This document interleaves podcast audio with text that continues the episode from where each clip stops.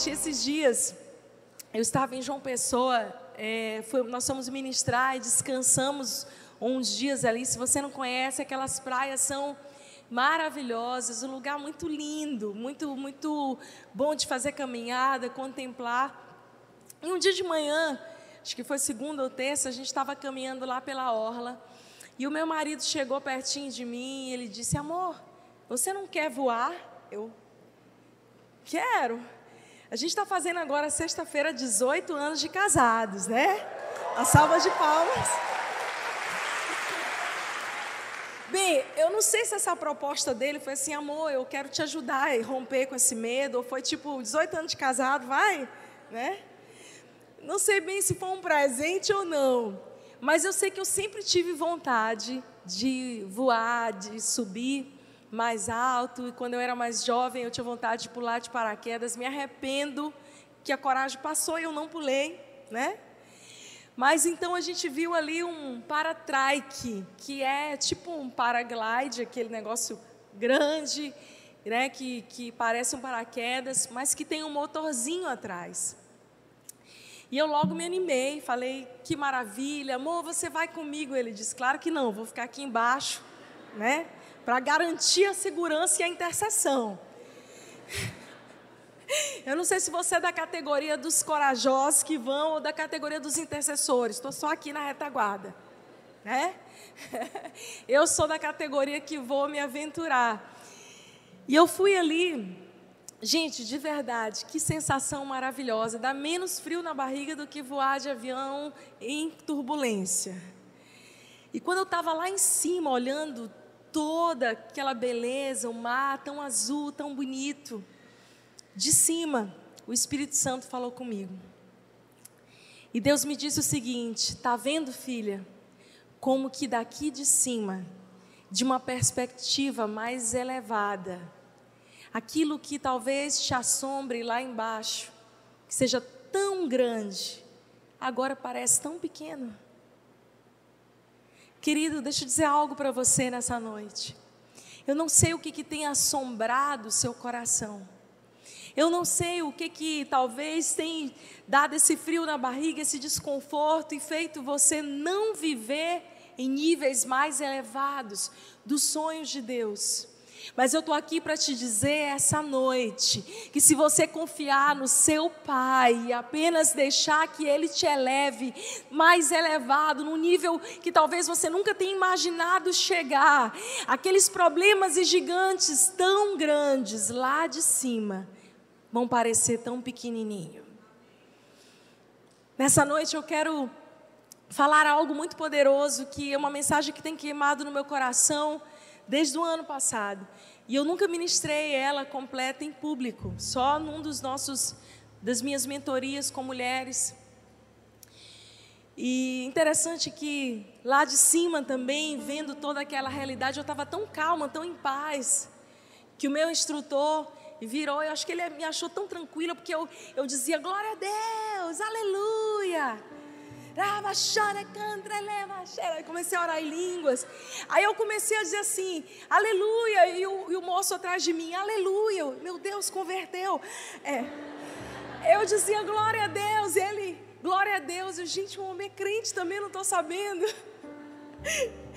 E ele falou, tá muito calmo, né? Eu falei, tá. E ele disse, vamos com a aventura agora. Gente, eu me arrependi de dizer, vamos. Ele desligou o motor lá em cima. E de repente o para-trás fez assim, ó, vu, caiu num vão. E eu, ai meu Deus do céu, Começa, toda vez que eu estou nervosa, eu começo a orar em espírito, porque eu não sei nem o que orar. É uma dica para você. Quando você não souber o que orar, ora, porque o teu espírito que está conectado ao Espírito de Deus sabe.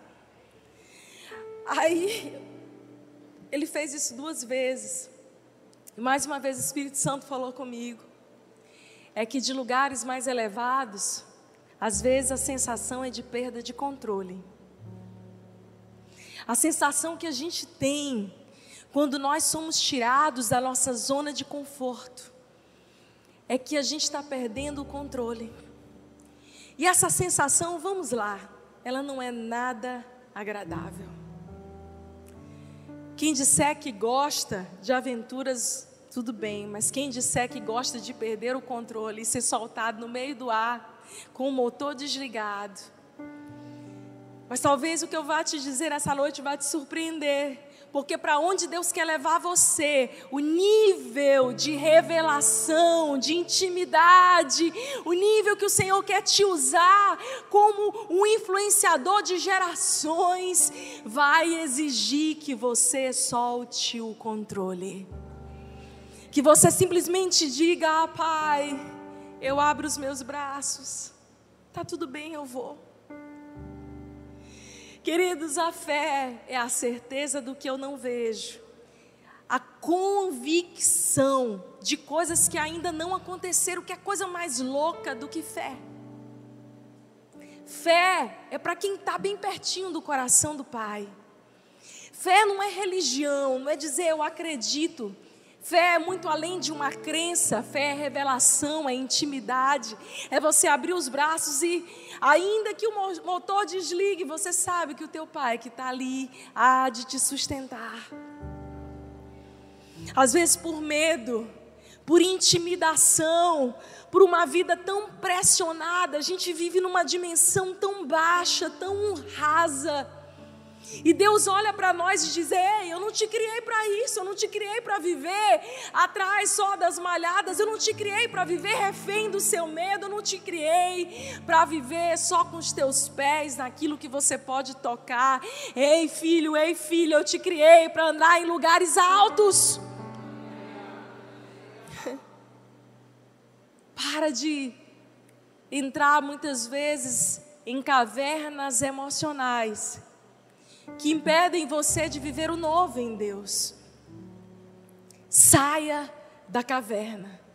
Eu não sei qual é a caverna que você tem se escondido nessa noite.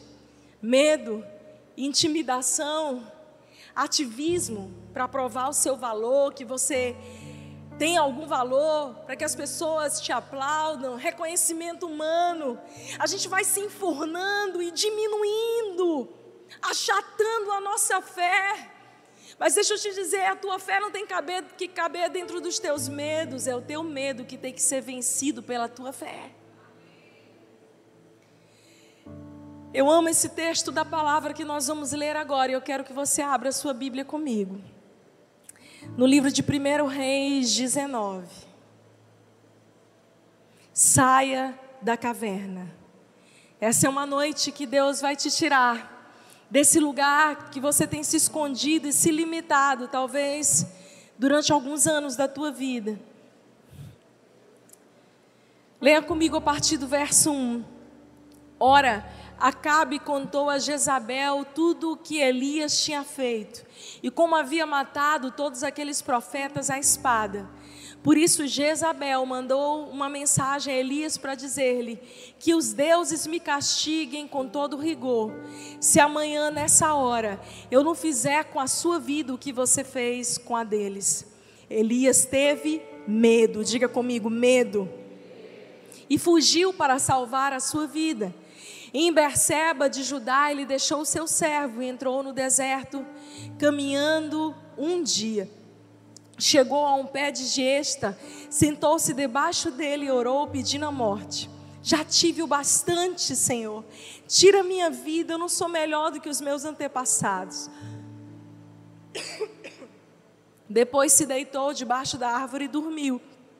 De repente, o anjo tocou nele e disse: Levanta-te e coma. Elias olhou ao redor e ali, junto à sua cabeça, havia um pão assado sobre brasas quentes e um jarro de água.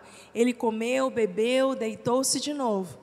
O anjo do Senhor voltou, tocou nele e disse: Levanta-se e coma, pois a sua viagem será muito longa. Então ele se levantou, comeu e bebeu, fortalecido com aquela comida, viajou 40 dias e 40 noites até chegar a Horebe, o monte de Deus. Ali entrou numa caverna e passou a noite. E a palavra do Senhor veio a Elias o que você está fazendo aqui, Elias? Ele respondeu: Eu tenho sido tão zeloso pelo Senhor, Deus dos exércitos. Os israelitas rejeitaram a tua aliança, quebraram os teus altares, mataram os teus profetas à espada. Eu sou o único que sobrou e agora também estão procurando matar-me. O Senhor lhe disse: saia. Fique no monte, na presença do Senhor, pois o Senhor vai passar. Então veio um vento fortíssimo, que separou os montes e esmigalhou as rochas diante do Senhor. Mas o Senhor não estava no vento. Depois do vento, hoje, houve um terremoto, mas o Senhor não estava no terremoto. Depois do terremoto, houve um fogo, mas o Senhor não estava nele. E depois do fogo houve um murmúrio de uma brisa suave. Quando Elias ouviu, puxou a capa para cobrir o rosto. Saiu e ficou à entrada da caverna. E uma voz lhe perguntou: O que você está fazendo aqui, Elias? Ele respondeu: Tenho sido tão zeloso pelo Senhor, Deus dos exércitos. Os israelitas rejeitaram a tua aliança, quebraram os teus altares e mataram os teus profetas à espada. Eu sou o único que sobrou e agora também estão procurando matar-me. Ele repete a mesma coisa que ele acabou de falar. O Senhor lhe disse: Volte pelo caminho por onde veio, vá para o deserto de Damasco. Chegando lá, unja Azael como rei da Síria, unja também Jeú, filho de Ninse, como rei de Israel, e unja Eliseu, filho de Safate, de Abel Meloá, para suceder a você como profeta. Verso 19: Então Elias saiu de lá, encontrou Eliseu, filho de Safate. Ele estava arando com doze parelhas de boi, estava conduzindo a décima segunda, e Elias o alcançou e lançou a sua capa sobre ele. Queridos, essa palavra carrega um, algo tão profundo, de tanto ensinamento para nós, porque às vezes nós estamos tão presos na realidade da terra, ou na realidade dos nossos medos, que são reais. Eles não são fictícios, eles são reais. Você tem os seus motivos, eu não estou questionando os seus motivos. Deus sabe melhor do que ninguém quais são as suas dores, quais são os seus lamentos. Eliseu estava, Elias estava aqui depois de viver uma grande vitória ministerial. Elias havia acabado de declarar fogo dos céus, depois de alguns anos sem, sem chover, os céus fechados, ele está ali diante de Acabe, de Jezabel, e ele afronta aqueles profetas de Baal e ele diz: O meu Deus vai fazer descer fogo do céu. E se você voltar um capítulo antes, né, 1 Reis 17 e 18, você vai ver essa história.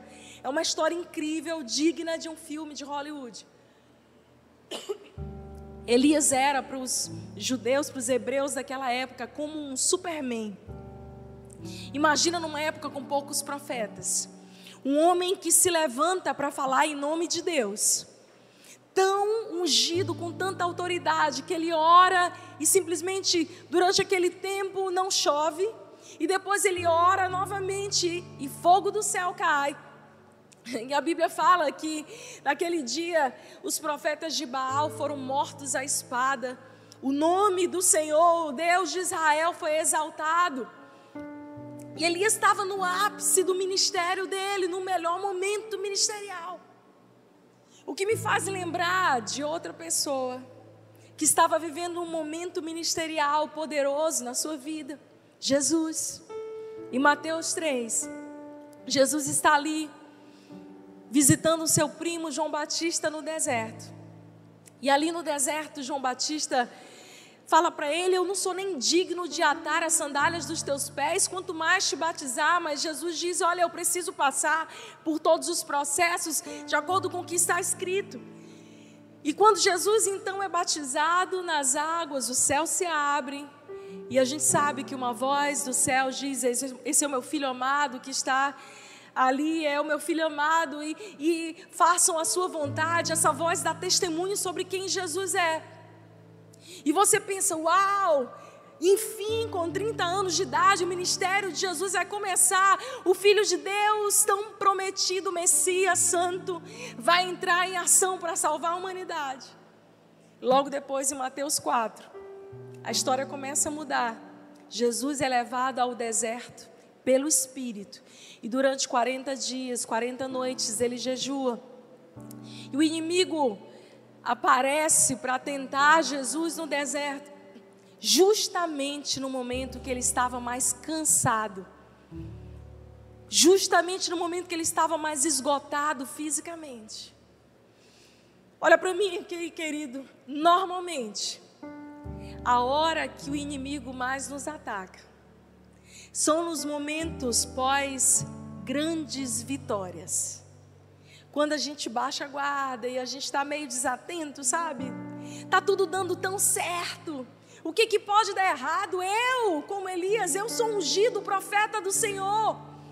O que, que pode dar de errado na minha vida?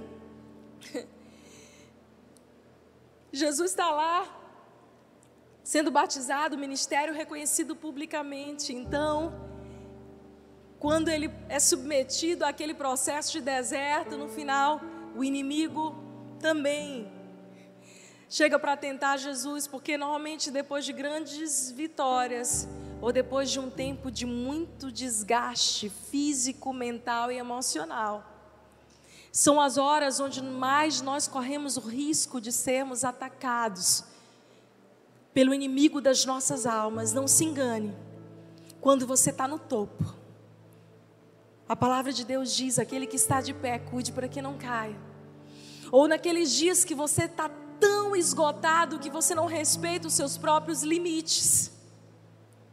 São as horas onde a voz do inimigo pode vir tentar e seduzir a tua alma e tentar fazer você desistir, desanimar, abandonar a própria vida. Você não parou para cuidar de si, você vive numa eterna crise de ansiedade. Ah. Quantas vezes são nos momentos que a gente está se sentindo mais desmotivado, insatisfeito. Ou aquelas pessoas que têm um perfil controlador, perfeccionista. Normalmente, quando as coisas saem do nosso controle, a gente olha ao redor e fala assim: e agora para onde eu vou? O que, que eu vou fazer? O que, que vai ser de mim? A gente é tentado a fraquejar, a desistir do nosso propósito. Ei, Elias tinha acabado de viver um momento sobrenatural.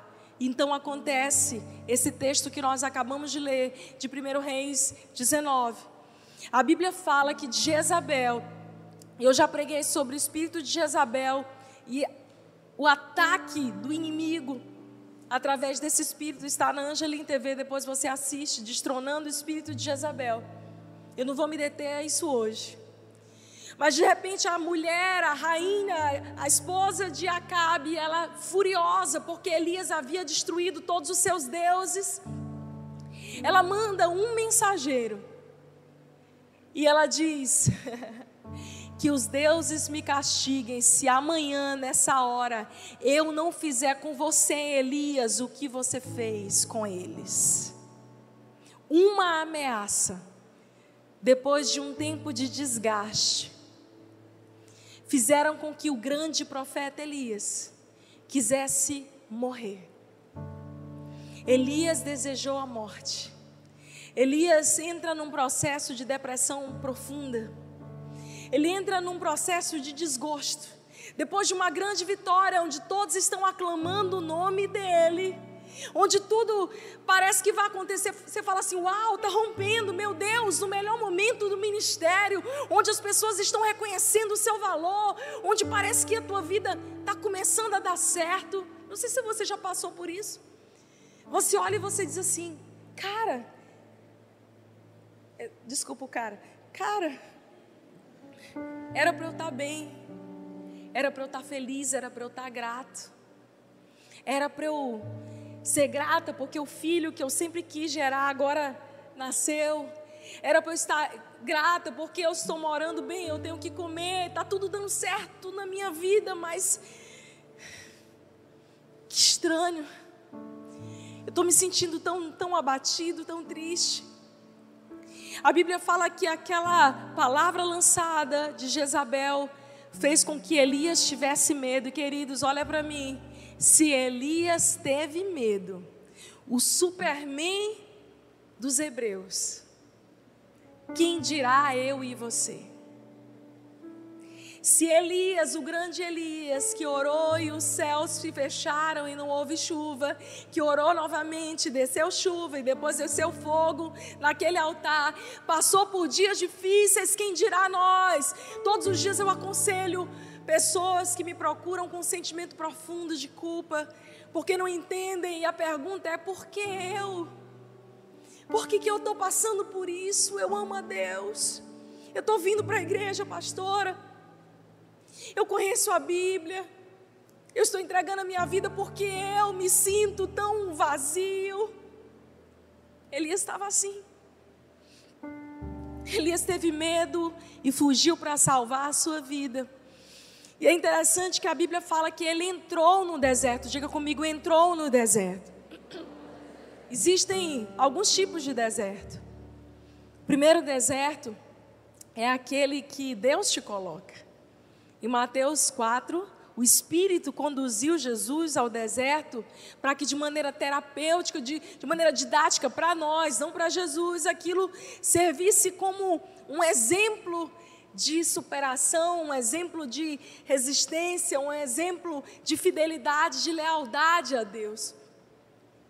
Existe um outro tipo de deserto que é aquele que o inimigo te coloca, e muitas vezes a gente é levado pelas artimanhas do inimigo das nossas almas. Não se engane, agora mesmo existe uma batalha pela sua vida. Salmo 91 diz que ao nosso redor estão os anjos de Deus, mas Tiago 5 nos lembra que ao nosso derredor o diabo ruge como um leão procurando a quem tragar. A boa notícia é que ele está ao redor, ao redor estão tá os anjos. E eles só têm legalidade para atuar na sua vida se você der a oportunidade, der a brecha. Mas o inimigo pode, se você der essa porta aberta, te levar e te conduzir ao deserto. O outro tipo de deserto é aquele que você mesmo se coloca. Deus não te mandou para lá mas é você mesmo com as tuas emoções mal resolvidas, a tua identidade destruída, é a incerteza da tua filiação em Deus, é você mesmo que se coloca no deserto. A Bíblia diz que Elias ouviu a acusação de Jezabel, a ameaça, ele deixa o servo dele, ele larga tudo e ele vai com o rabinho entre as pernas para o deserto. Ele optou se colocar naquele deserto. E querido, eu não sei se essa noite você está em algum deserto que talvez você mesmo tenha se colocado. Situações que Deus não queria que você estivesse envolvido, alianças que você fez sem consultar a Deus. Mas eu estou aqui nessa noite para te dizer que Deus é poderoso, inclusive para te visitar e te resgatar no meio do deserto. A gente vê que Elias vai para o deserto. Deixa a tua Bíblia aberta comigo. Ele sentou ao pé de uma planta, de uma gesta, outras versões dizem zimbro, e sentou e pediu a morte. Ele pede para Deus para levar ele. Olha o que, olha o argumento espirituoide, espiritualoide que Elias usa aqui. Ele talvez seja o seu, também o meu algumas vezes. Senhor, eu já tive o bastante. Tira a minha vida. Eu não sei se você já orou assim. Deus, eu queria tanto ir para o céu.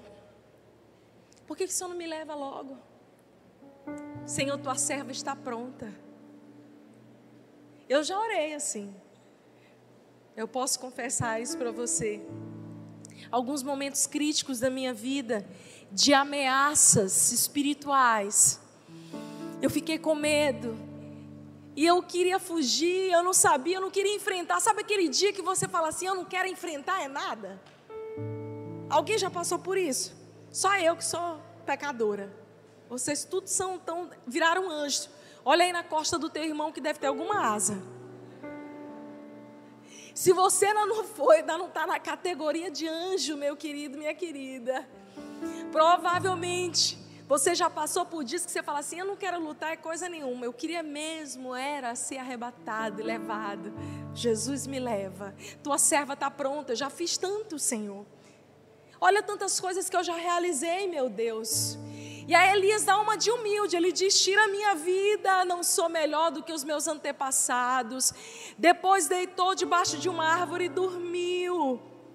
E aí, gente, Deus enviou o SAMU para o deserto. Senhor, mas não foi qualquer SAMU. O Senhor enviou o SAMU, olha de que jeito.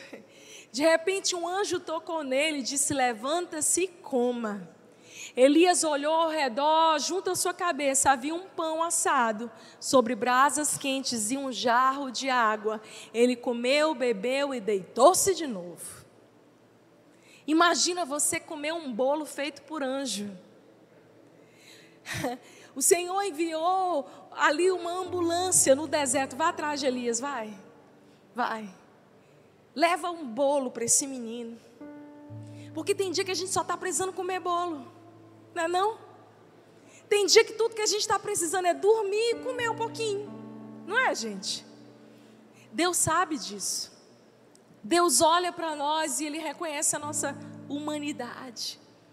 O Senhor sabe que existem momentos da nossa história que tudo que a gente precisa é descansar, é dormir mais um pouco, é confiar as nossas emoções a Ele, é dizer: Senhor, hoje eu não estou muito bem, mas eu eu estou aqui na tua presença, querido. Deixa eu te dizer uma coisa: você pode chorar, amém? Mas chora no lugar certo, chora aos pés de Jesus. Você pode lamentar, é sério, a pastora lamentar não é murmuração, não. Existe um livro na Bíblia todo chamado Lamentações de Jeremias.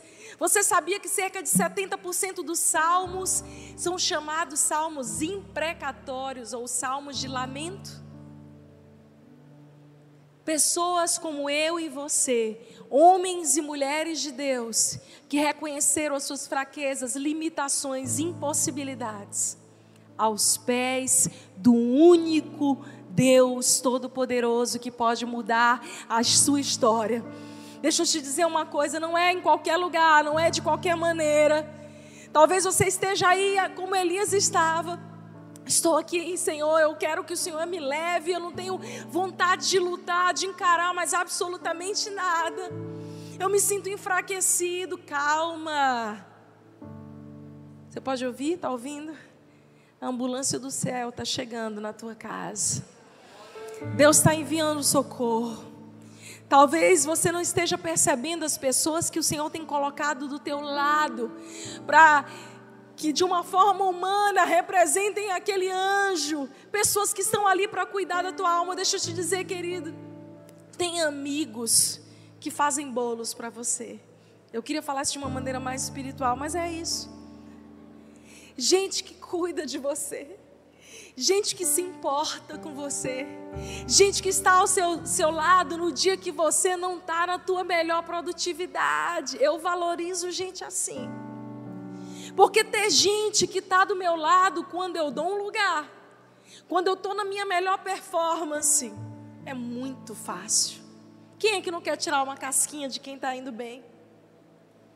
Você quer saber as pessoas que eu valorizo de uma maneira diferenciada na minha vida são aquelas que me viram descabeladas, sem maquiagem, que me viram na minha pior performance, quando eu muitas vezes pensei em desistir, e ainda assim continuaram ministrando palavras de vida em mim, palavras de vida em mim.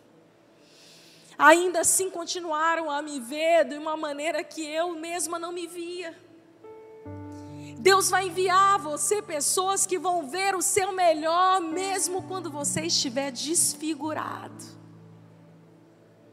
E Deus também vai abrir os teus olhos para você olhar para pessoas que não tem nada para te oferecer. Gente, chega dessa história de relacionamento só por interesse. Tudo é network. Network é uma palavra do business.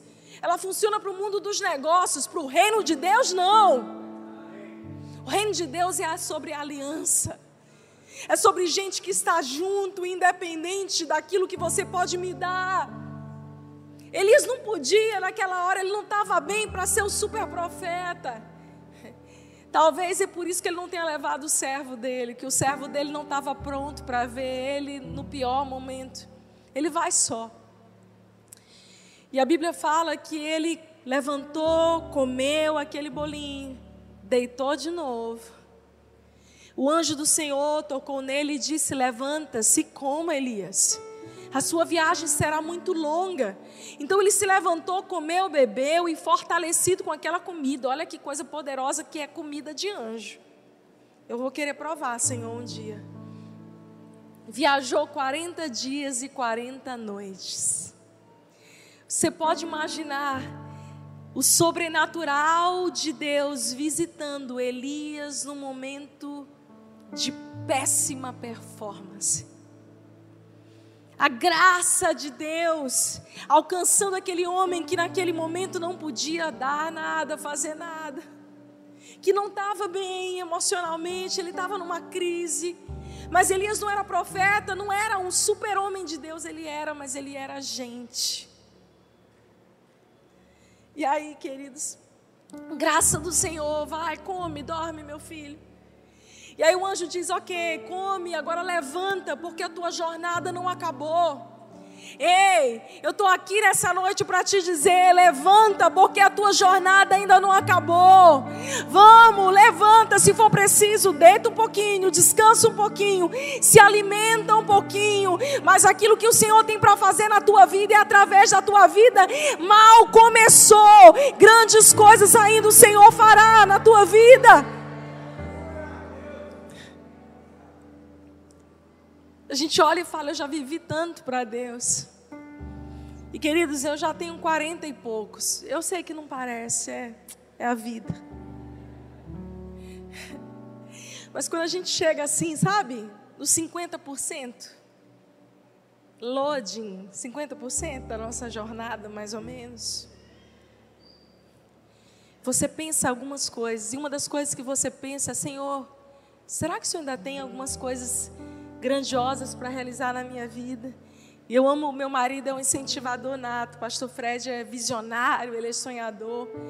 Ele fala: "Vamos, Flávia, tá só começando, vamos, Flávia". E outro dia ele sentou comigo. E eu tinha vai sair o meu livro, gente, agora em maio, glória a Deus.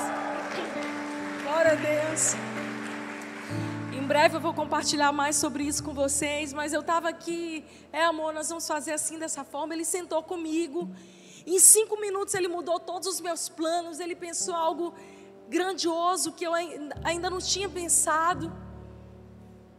Ah, é sempre importante ter pessoas do seu lado que vão te dar aquela força, aquele bolinho que você precisa para ficar mais com mais substância, com mais esperança. O anjo diz: Levanta, amigo, fica aí deitado, não, chega de deitar. Porque tem hora que chega de deitar, tem hora que chega de ficar lamentando, tem hora que chega de ficar lambendo, de ficar lambendo as feridas, gente. Gente que ano após ano está na igreja, sai da igreja, vem para a igreja, mas não arruma problema novo. Teve um ano que uma irmã veio me procurar e ela disse, pastora, todo ano a gente fazia aquela revisão de ano. E eu dizia assim, minha querida, me conte como é que são. E, gente, sério, já tinha uns 10 anos, ela me reclamava dos mesmos problemas. E eram, eram problemas que não eram só exteriores a ela, eram problemas que ela podia, ela tinha nas suas mãos a autoridade de resolver, de solucionar. E de novo, ela com a mesma coisa, eu falei, irmã, é o seguinte, esse ano eu tenho um desafio para ti. Ela falou, o que foi, pastor? Eu, arruma um problema novo, vence esse problema velho e arruma um desafio novo. Olha para o teu irmão aí do lado com cara de profeta e diz assim para ele, arrume problema novo. Esses velhos aí já deram. Deram. Supera, vence. Parte para um novo desafio. A vida da gente é cheia de desafios. Se é para ter desafio, então que seja um desafio novo. Chega de estar tá caindo nas mesmas coisas, na mesma ladainha, gente. Elias estava aqui, ah, eu não quero mais. E aí o anjo disse: Amigo, é o seguinte, levanta, porque o teu caminho está só começando. E aí, quando Elias chega a Horebe, o monte de Deus, ele entra numa caverna e passa à noite. E algo sobrenatural acontece comigo. Olha, gente, é muito poderoso aquilo que acontece aqui. Eu entendo que Deus entende os processos de fragilidade humana, mas Ele sabe que Ele te criou para viver uma vida mais que abundante. E eu vou te dizer uma coisa: o Senhor nunca vai se conformar em você viver uma vida medíocre, porque Ele não te criou para isso. Ele não te criou para viver aqui, ó. Ele te criou para voar, para lá de cima você olhar e dizer: é mesmo, gigante tão pequenininho. Problema daqui de cima, pai, tá pequeno mesmo, o Senhor é maior. Vai desligar o motor? Uf, deu um frio na barriga, mas eu confio no Senhor. Foi para isso que Ele te criou. E aí, gente, Elias está aqui, ele caminha 40 dias, 40 noites, e ele de novo entra na caverna, e a Bíblia fala que a primeira palavra que o Senhor dá a ele, acompanha comigo na parte B do verso 9. E a palavra do Senhor que veio a ele foi: O que você está fazendo aqui, Elias? Começa a mudar. Aquele Deus que enviou o SAMU com os bolinhos especiais de anjo Agora está olhando para Elias e dizendo: opa, tem processo que você está demorando mais do que deveria passar. Tem lamento que você está demorando mais do que você deveria lamentar. Tem coisas na sua vida que você já deveria superar e você continua olhando muito mais para o problema, para o medo, para a acusação de Jezabel. Quem é Jezabel? Eu sou o Senhor Deus Todo-Poderoso. Elias, lembra de quem tu és. E a Bíblia fala que Elias vai com um discurso, lamento, ele vem, ele diz: Eu tenho sido muito zeloso pelo Senhor. Os israelitas todos estão longe, quebraram a aliança. Eu sou um único, diga comigo, um único. Quando a gente está sofrendo, a gente acha que é só a gente. É só a gente. Tu foi escolhido para ser assim, um sofredor do universo, né? Tipo assim, Deus não falhou com ninguém, com Isaac, com, a, com, com Abraão, com Isaac, com Jacó, com Moisés, mas Ele vai falhar contigo, porque assim tu é muito ruim. Ou então tu é tão especial que Deus vai falhar contigo. É muita presunção nossa achar que um Deus tão maravilhoso, tão poderoso, vai falhar justamente comigo, com você. Elias diz: Eu sou o único que fiquei. Eu fui o único profeta que te honrei, Deus. Aí a gente começa a dizer: Olha aí, ó, eu estou servindo mais do que todo mundo. Eu estou de manhã, de tarde, de noite na igreja. Eu pago os meus impostos em dias. Você começa a usar de uma roupa suja e fedida chamada justiça própria você começa a se auto-justificar. Eu sou bom, eu ajudo os pobres. Ah, eu nunca matei, roubei, me prostituí. Como é que é? É por aí, né? Eu também sou filho de Deus. Você começa a entrar numa categoria de que eu sou o único. Eu sou o único que faz as coisas assim, eu não sei o que, que acontece. As pessoas, sabe aquela discurso, quando alguém chega assim para mim, pastora, as pessoas não me entendem. Que as pessoas? População da onde? Dentro da tua casa? Uma, duas que não te entende, tu está julgando que a população mundial todinha não te entende. Querido, tira essa roupa de vítima. Sacode essa poeira. Dá aí um tapinha no teu irmão aí na costa dele para ele limpar a poeira do ombro dele. Vamos lá, é bom que ele acorda. Tira essa roupa de vítima. Tira, para de ficar, eu sou único. Ai, meu Deus, me leva. O Senhor diz assim: saia, fique no monte, na presença do Senhor. O Senhor vai falar contigo. O Senhor vai passar. E eu quero declarar essa mesma palavra sobre você nessa noite. O Senhor está passando aqui. O Senhor está passando aqui. E não importa a caverna mais profunda que você esteja, o Senhor vai falar nessa noite com você. Elias fica lá.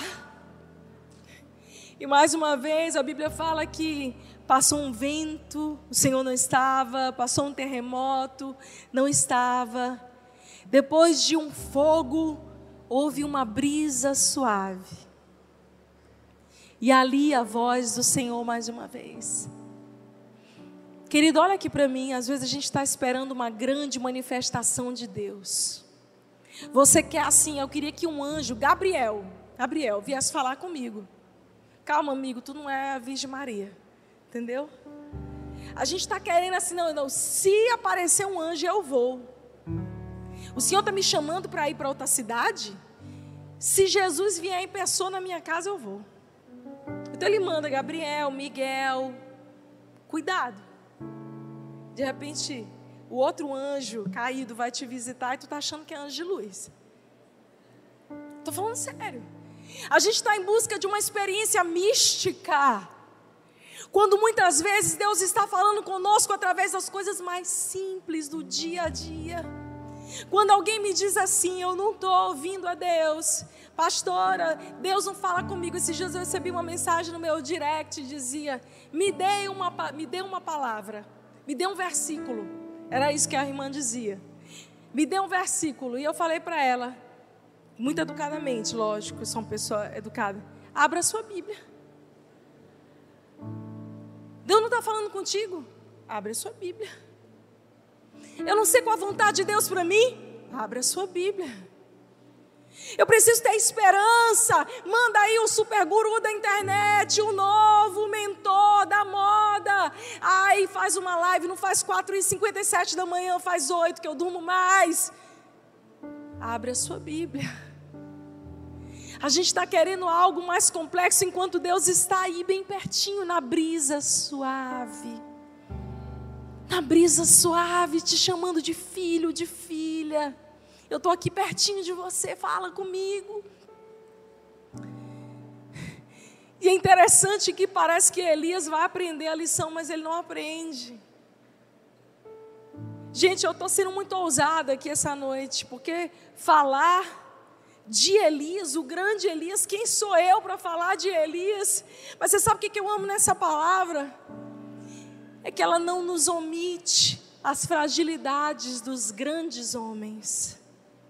Sabe o que eu aprendo nessa palavra? É que assim como Elias, Eliseu, assim como Paulo, Pedro, Moisés, Abraão, eu também posso ser uma mulher que caminho no sobrenatural você também pode. Ah, pastor, eu tenho defeitos. Ei, quem disse que Deus não conhece?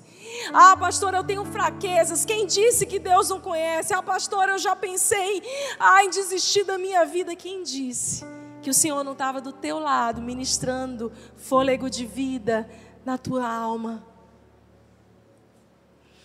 Ah, querida. Elias mais uma vez não entende, ele diz: Eu tenho sido tão zeloso, Senhor dos exércitos. Ele volta a mesma conversa. Eu sou um único. Eu sou um único. Ah, queridos. E o Senhor pergunta para ele: O que você está fazendo aí, Elias? Elias já estava na hora de você sair dessa caverna. Elias já estava na hora de você virar essa página da tua vida. Eu sei, Elias, que você não teve um pai bom. Eu sei que talvez você tenha sido abusado, violentado, ou quem deveria ter te protegido te deixou só. Eu sei que as pessoas que talvez você mais confiou foram aquelas que mais te deram insegurança e fragilidade emocional. Foram aquelas que mais contribuíram para que você ficasse ansioso, tivesse ataques de pânico, sofresse de depressão, de tristeza profunda da tua alma, vai entulhando todos os lixos do mundo. Queridos, eu sou médica, o CID que mais cresce no mundo é são os CIDs F, que são os CIDs de transtornos emocionais. Na pandemia, na pandemia, o consumo de medicações antidepressivas e ansiolíticas aumentou 70%. As pessoas estão carentes, sobretudo de Deus, de paz, de equilíbrio, de plenitude, a boa notícia. Jesus nos deu em João 10, 10. Eu vim com o propósito de dar a vocês vida e vida em abundância. Diga comigo, vida e vida em abundância. Deus não quer que você viva uma vida medíocre. Eu estou bradando aqui isso essa, essa noite.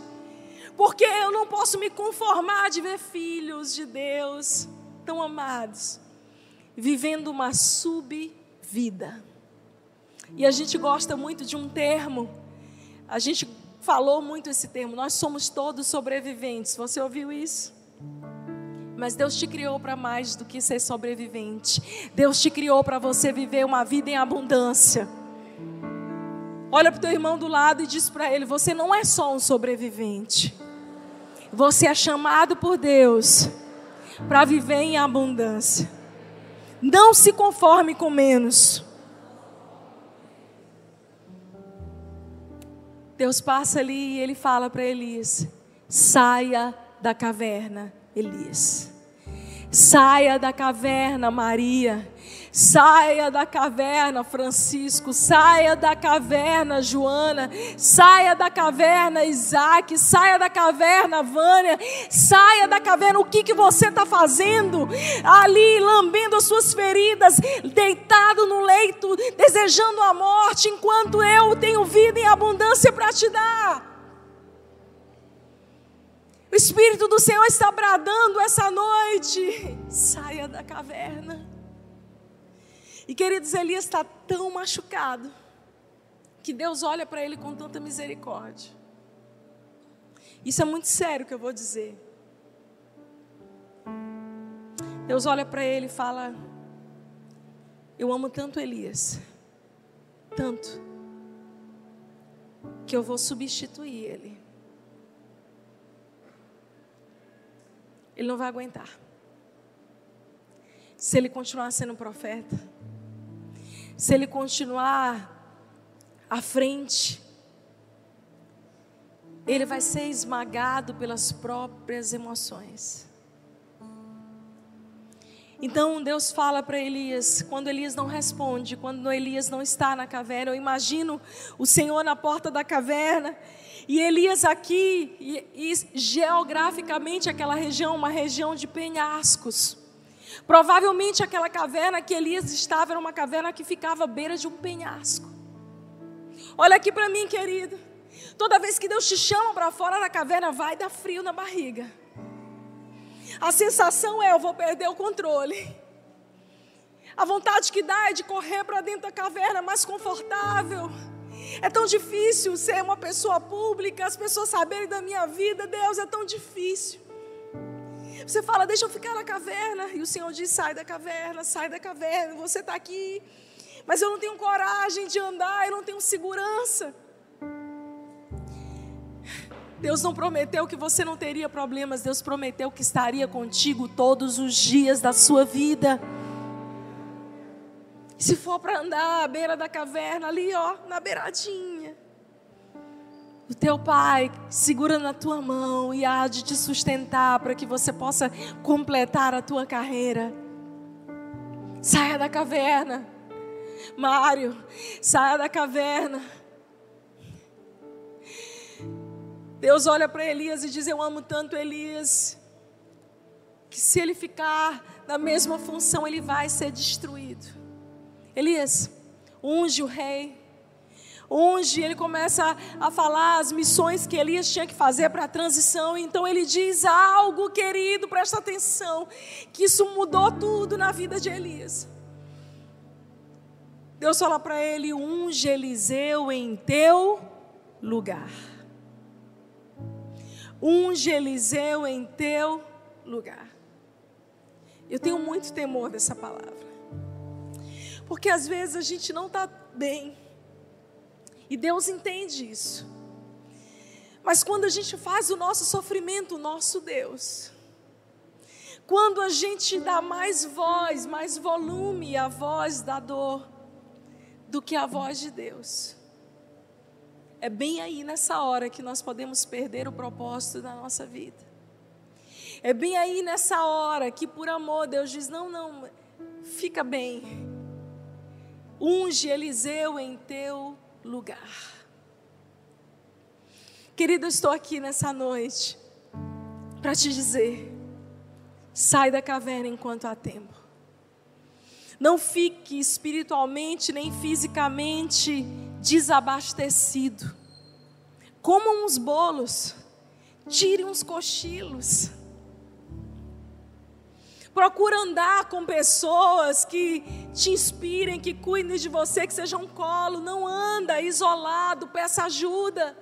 Elias começa nessa onda de eu sou único, ele se isola, ele está sozinho, sem ninguém.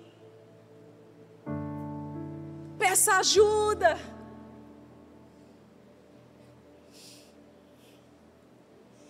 Foca naquilo que Deus te mandou fazer. Para de arrumar aquilo que Deus não te mandou fazer. Às vezes a gente se enche tanto.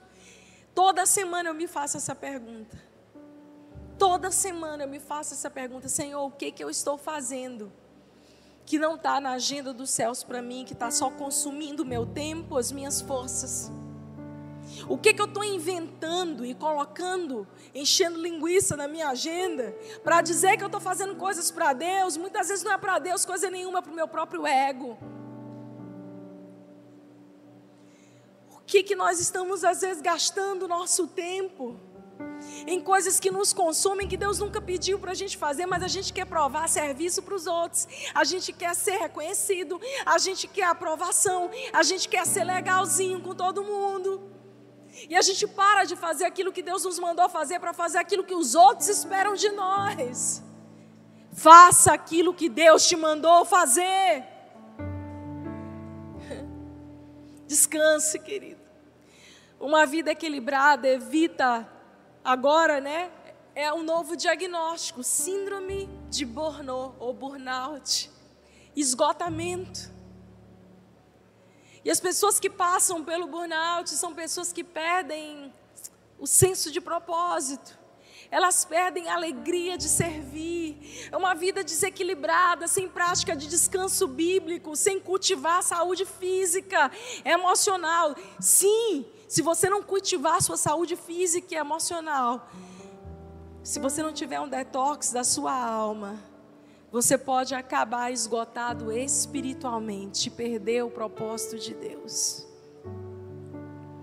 Elias estava tão nativa, fazendo tantas coisas, que quando ele entrou num momento onde ele foi ameaçado, ele simplesmente abandonou. Eu me preocupo muito com pessoas que já foram muito ativas e que agora estão apáticas, frias, desmotivadas, insatisfeitas, perderam o sentido da vida. E o antídoto contra esse burnout, contra esse esgotamento, está na busca intencional de uma vida equilibrada. Afinal de contas, nós somos trinos corpo, alma e espírito.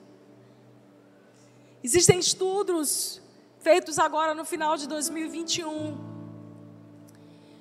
e a gente estava numa reunião de pastores de outras nações, uma reunião, que a gente tem com amigos ministeriais. E nessa reunião foi apresentado esse estudo que os próximos dez anos da igreja serão os nossos principais desafios serão com os transtornos da alma. Pessoas que amam a Deus, mas que estão completamente adoecidas. E Deus está ali, ei, filho, filha, sai da caverna. Não, Senhor, eu não sou capaz de olhar o penhasco. Eu tenho medo.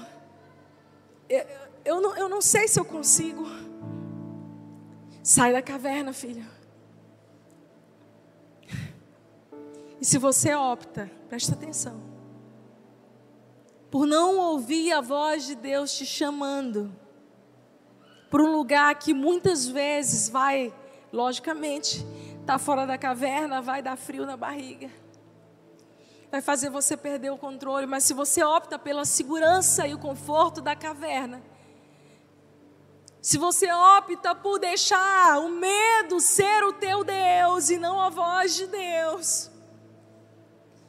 então Deus olha para você com muito amor e diz: Eu amo tanto, meu filho, minha filha. Que eu vou levantar alguém no seu lugar. Porque eu não quero que ele seja esmagado, que ele seja destruído. Querido, se você seguir lendo essa história, você vai ver que Elias fica tão machucado com aquilo que ele nunca unge Eliseu. Só você ler na sua Bíblia, Elias nunca ungiu Eliseu. Vem cá, Samara.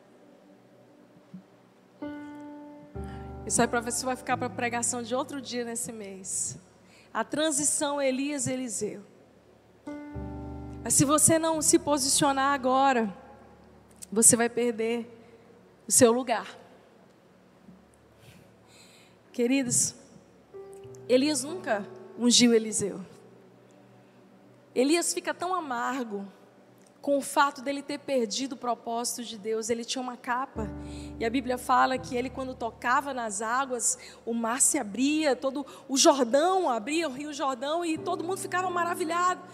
Que quando Deus diz para ele, unge Eliseu em teu lugar, ele fica tão mal resolvido com aquilo que ele nunca unge. A Bíblia fala que ele está lá e ele vê Eliseu no campo arando ali, trabalhando. Vai, trabalha aí, Samara. Tá, bora, fica. Tá, eu, isso, exatamente. Eliseu está trabalhando. E aí, Elias, qual, qual era de Elias? Elias era para dizer assim: olha, Eliseu, meu querido, tão querido, né? Estou fazendo a transição para ti, mas ele está morto de raiva. Porque ele perdeu o propósito e agora Eliseu vai substituir ele. Era para ele ter dito: Deixa eu te ajoelhar, vamos ungir. Era assim que se fazia na época: Deixa eu te ungir, deixa eu impor mãos. Gente, mas Elias está tão chateado que ele passa. E ele só faz isso aqui, ó. Ele passa a capa, ele passa. Em... Obrigada, Samara. Uma salva de palmas, Samara. Desculpa. Ele pega a capa dele de profeta, ele está tão chateado que ele.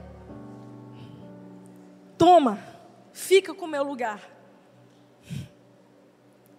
Porque nunca é fácil. A gente vê pessoas vivendo coisas que Deus tinha preparado para nós. Essa palavra mexe comigo demais. Porque muitas vezes eu já quis ficar no conforto da caverna. Muitas vezes na minha vida, eu não quis sair da caverna, sentir o frio na barriga, de olhar um penhasco, de perder o controle da minha história e de confiar na voz de Deus. Eu queria ficar.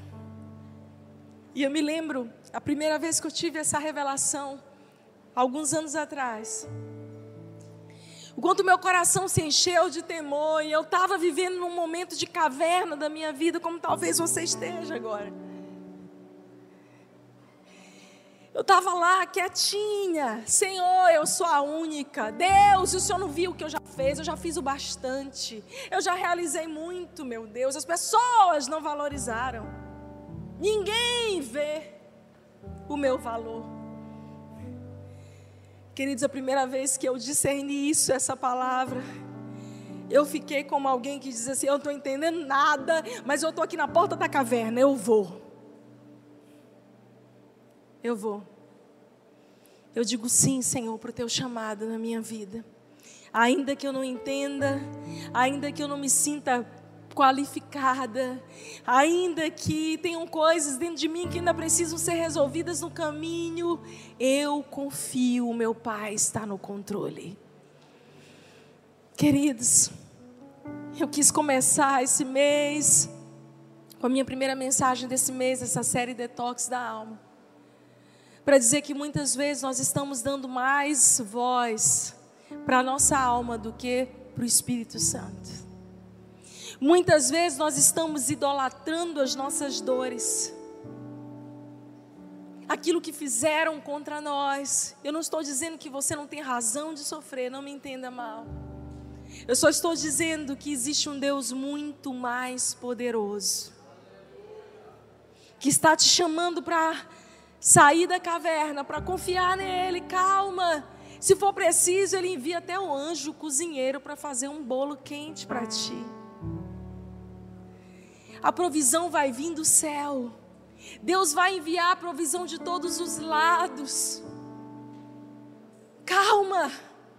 Tudo que você precisa é fechar os seus ouvidos para a voz do medo, da intimidação do inimigo, da intimidação desse espírito de Jezabel que tenta calar a voz profética, calar o propósito na tua vida. Chora, descansa, dorme um pouquinho mais, busca conselho, não fique isolado. Mas na hora certa, saia da caverna Saia da caverna, porque aquilo que Deus quer fazer na tua vida e através da tua vida é precioso demais. Não pode se perder. Ei, Deus quer com você, é para você.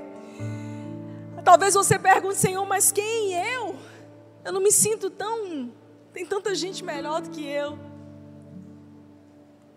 É verdade. Mas Deus escolhe as coisas loucas desse mundo para confundir as sábias. Olha aí para a coisa louca que está do teu lado aí. Diz, ei, coisa louca. Deus te escolheu. Improváveis. A Bíblia fala, Elias Utibeu. Pastor, o que, que quer dizer Elias Utibeu? Nada. Não tinha, não, não tinha um nome assim, um sobrenome famoso. Não era de uma família especial. Elias Utibeu. O que, que tem de especial nisso? Nada. O que, que tem de especial em mim e em você se não for graça de Deus? Nada. Aí Deus olha para nós. Vem cá, coisa louca do meu coração. São os improváveis. Durante toda a história da palavra de Deus, o Senhor escolhe homens e mulheres improváveis. Aqueles que nada poderiam fazer, mas que pela graça tudo podem naquele que os fortalece. Aqueles que sabem que a sua força não está nas suas qualificações nem dons. Não apoia a sua segurança nos seus dons, talentos, habilidades. Querido, tudo passa. Tudo passa. Mas a palavra do Senhor jamais passará.